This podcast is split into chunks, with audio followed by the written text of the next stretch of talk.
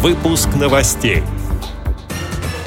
В преддверии съезда состоялось заседание Центрального правления ВОЗ. Члены Саратовской местной организации ВОЗ посетили родовое имение Михаила Лермонтова. В гостях у Башкирской библиотеки для слепых побывали школьники. Далее об этом подробнее в студии Анастасия Худякова. Здравствуйте!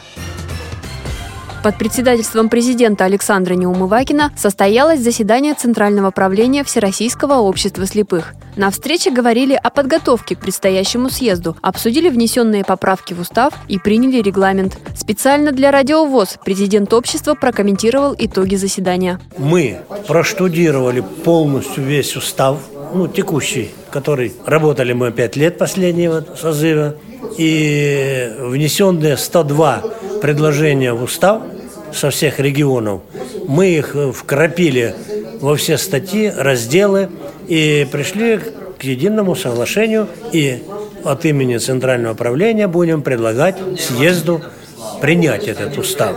Но предварительно мы еще должны обязательно проконсультироваться и по содержанию, и по изменениям с Министерством юстиции. Это первое. Второе. Мы приняли сегодня регламент съезда. Ну, особых изменений не было вот в регламенте съезда. И от имени Центрального правления, безусловно, мы будем рекомендовать съезду утвердить регламент, принять устав, безусловно, с обсуждением, по словам Александра Неумывакина, впереди самое главное – проведение съезда ВОЗ и решение задач, стоящих перед Всероссийским обществом слепых. Съезд пройдет 15 ноября в подмосковном санатории «Сосны». Настроение у меня одно – чтобы организация выглядела, какой она выглядит сегодня, несмотря на критику наших оппонентов и всех остальных недоброжелателей, чтобы она была такой крепкой, солидной, уважаемой, и как они отзываются, руководящие органы,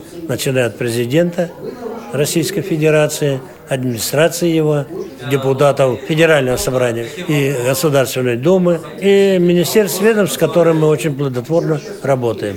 Я считаю, что и делегаты также, и члены правления – они нормально себя хорошо не только чувствуют, но и уверены в том, что работа проделана огромная, работу надо подытожить, подвести, принять решение, резолюции съезда, которые бы определили дальнейший путь развития Всероссийского общества слепых.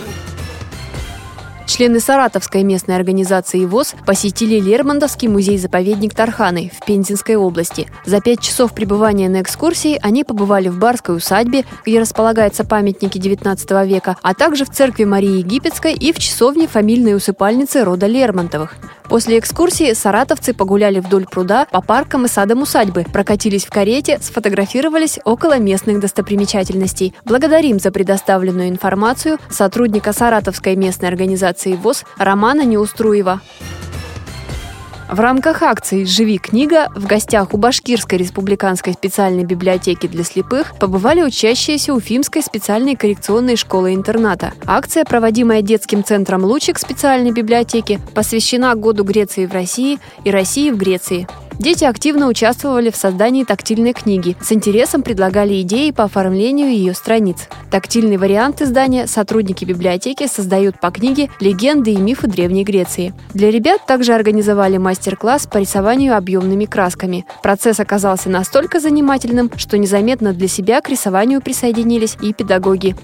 С этими и другими новостями вы можете познакомиться на сайте Радио ВОЗ. Мы будем рады рассказать о событиях в вашем регионе. Пишите нам по адресу новости собака ру. Всего доброго и до встречи!